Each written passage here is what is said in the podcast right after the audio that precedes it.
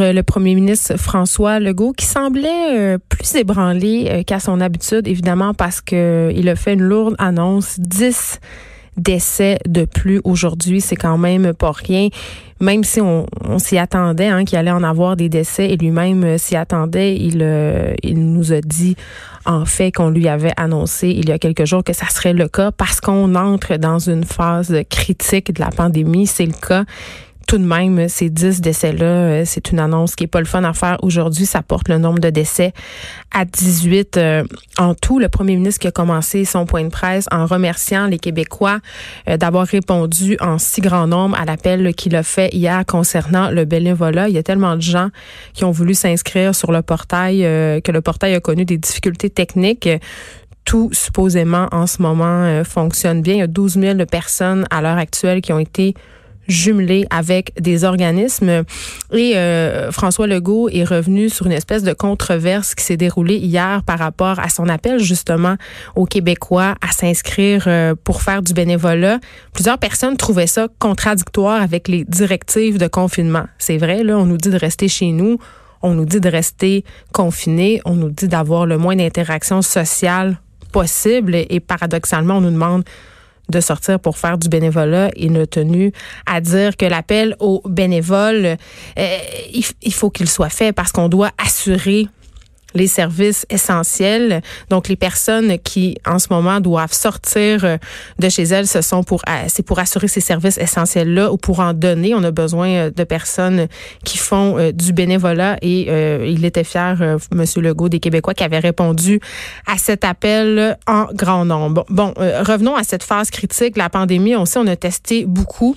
2221 cas confirmés. Donc, c'est près de 400 nouveaux cas. 141 hospitalisations, dont 50 personnes qui sont aux soins intensifs. Par rapport au nombre de tests, on a augmenté le nombre de tests, mais euh, le premier ministre Legault n'avait pas de chiffres à jour parce que dans certaines régions, les tests n'ont pas été comptabilisés encore. Il nous a promis de nous revenir à ce sujet-là dès qu'il aurait les réponses. Et là, par rapport à la situation au Québec, on voit qu'on a plus de personnes infectées que dans les autres provinces. Et là, les gens se posent des questions parce que le Québec est sur pause. Normalement, euh, ça devrait payer. On explique ça. La santé publique explique ça par le fait que notre congé scolaire, malheureusement, est tombé à un bien mauvais moment. En fait, juste avant qu'on dise aux gens de ne pas voyager, il y avait beaucoup de personnes qui étaient un des gens en voyage ou qui sont partis là, dans les jours euh, vraiment collés euh, à cette annonce. Donc, évidemment, ça affecte nos résultats. Et là, bon, euh, on revient aussi sur les fameuses marches. Ça aussi, ça sème un peu la confusion un peu partout sur les médias sociaux. Moi, je peux le voir, des gens qui se posent des questions on réitère qu'on peut sortir prendre des marches, mais que c'est important de garder ces distances, deux mètres entre les personnes, cinq mètres si on fait du sport. Et évidemment, si on a des symptômes, c'est mieux de ne pas aller prendre de marche.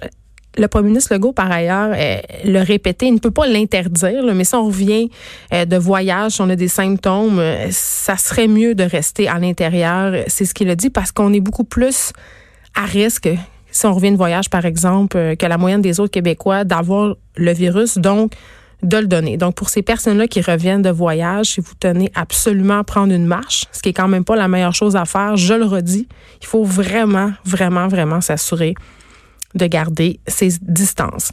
Et on a parlé aussi durant ce point de presse des régions qui sont le plus affectées. Montréal et l'Estrie, sans surprise, on ne voyage pas entre les régions si on n'y est pas obligé. Donc, tous les Québécois qui sont pas à Montréal ou qui sont pas en Estrie, on fait pas exprès de venir à Montréal. On parle pas en ce moment de fermer euh, des régions en particulier, mais comme euh, le soulignait le premier ministre, on ne fait pas exprès. Et là, parlant des fameuses mesures financières, parce que c'est ce qui fait beaucoup jaser euh, depuis hier, le fameux 2000 dollars par mois euh, qui est imposable, peu imposable, euh, imposable. Donc finalement, là, en ce moment, il est imposable. on ne sait pas demain s'il va redevenir non imposable, mais pour le moment, c'est ça. Et il y a beaucoup de personnes qui se plaignaient, qui trouvent pas ça juste, parce qu'il y a des gens en ce moment qui gagnent moins de 2000 dollars par mois, donc qui se disent qu'est-ce que ça donne que j'aille travailler alors que je pourrais récolter 2000 dollars du fédéral. Donc, le premier ministre Legault a demandé à son, à son ministre des Finances de trouver une façon de compenser ces gens-là. Il demande à la population, à ceux qui gagnent moins de 2000 dollars par mois, de lui faire confiance. Il va arriver avec des solutions. Et parlant de solutions, on en a aussi pour les entreprises. On reporte tous les paiements de celles-ci au 30 juin. Là, je parle évidemment des paiements de TPS et de TVQ. Et on a terminé en parlant des personnes vulnérables parce qu'on le sait là en, ce moment, les gens qui vivent la précarité, je pense entre autres aux enfants, aux femmes qui vivent de la violence conjugale ou qui sont euh, dans des conditions de pauvreté. Bon, on a annoncé ce matin qu'on bonifiait euh, l'hébergement, mais euh, la CAVAC a fait une campagne quand même sur les médias sociaux par rapport au confinement. C'était assez intelligent. Il disait bon, on est confiné, mais on n'est pas prisonnier. Si vous avez besoin d'aide, appelez la CAVAC. N'hésitez pas à aller en maison d'hébergement. Donc, vous n'avez pas à rester dans cette situation-là. Et là, le premier ministre qui a fait un appel à tous, il faut être vigilant si on est au courant de des situations problématiques. Si on est témoin de gestes de violence, il faut pas hésiter à appeler la police parce qu'on le sait, là, il y a une baisse de signalement à la DPJ en ce moment. Les personnes qui signalent le plus, ce sont les personnes qui travaillent dans le milieu de l'éducation et des garderies. Et là, les écoles et les garderies sont fermées le signalement baisse. Donc, il y a des enfants et des femmes qui se ramassent dans des situations pas possibles. Donc, il faut faire notre devoir de citoyen. Et les remerciements euh, de M. Legault aujourd'hui allaient aux camionneurs qui transportent la nourriture, les biens essentiels. Évidemment, ils font un travail dans des conditions difficiles. C'est très, très aussi euh, éreintant pour eux. J'ai même lu des histoires, un camionneur, entre autres, euh, qui amène son enfant avec lui en ce moment sur les routes parce qu'il n'y a pas d'école. Et on termine ce point de presse en rappelant qu'on livre une grande bataille, qu'on doit respecter les consignes. C'est la seule façon pour que ça dure le moins longtemps possible. Évidemment, je vais revenir sur tout ça avec Vincent Dessureau tantôt euh, pour l'infovirus aux alentours de 14 heures. Ce matin, euh, dans le Journal de Montréal, je faisais un texte sur, euh, sur nos vieux parce qu'en ce moment, nos vieux, ils sont malmenés. Il y avait d'ailleurs Isabelle Haché dans la presse qui a consacré sa chronique aussi à la question des personnes âgées. Lâchez-les, nos vieux. On le sait, les vieux qui sortent quasiment sont surveillés, sont, on les insulte, ils sont quasiment crachés dessus. Là, c'est peut-être pas la bonne attitude à adopter. Mais nos vieux sont seuls aussi. Et c'est ce que je disais ce matin dans ma chronique. Ils sont plus seuls que jamais. Et c'était le cas bien avant la crise du coronavirus. Mais ce qu'on peut constater depuis le début de ce confinement, c'est qu'il y a plusieurs personnes qui réalisent les effets de la solitude. Alors, euh, en tout cas, j'aurais vraiment envie euh, que collectivement, euh, ça nous fasse réaliser que les personnes qui sont dans les CHSLD, dans les centres de soins de longue durée aussi, dans quelles conditions elles, vivent ces personnes-là.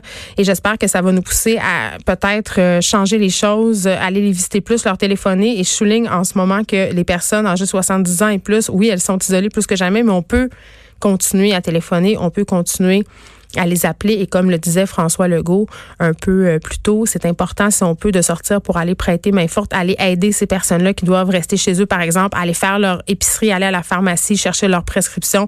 C'est important, si on est en bonne santé, de s'impliquer. De 13 à 15, les effrontés. Cube Radio. Bon, euh, Jacinthe René. Hein? Fallait bien qu'elle fasse parler d'elle par ces temps de pandémie parce que depuis euh, quelques, en fait, depuis le 6 mars, il y a un article qui a été publié sur son site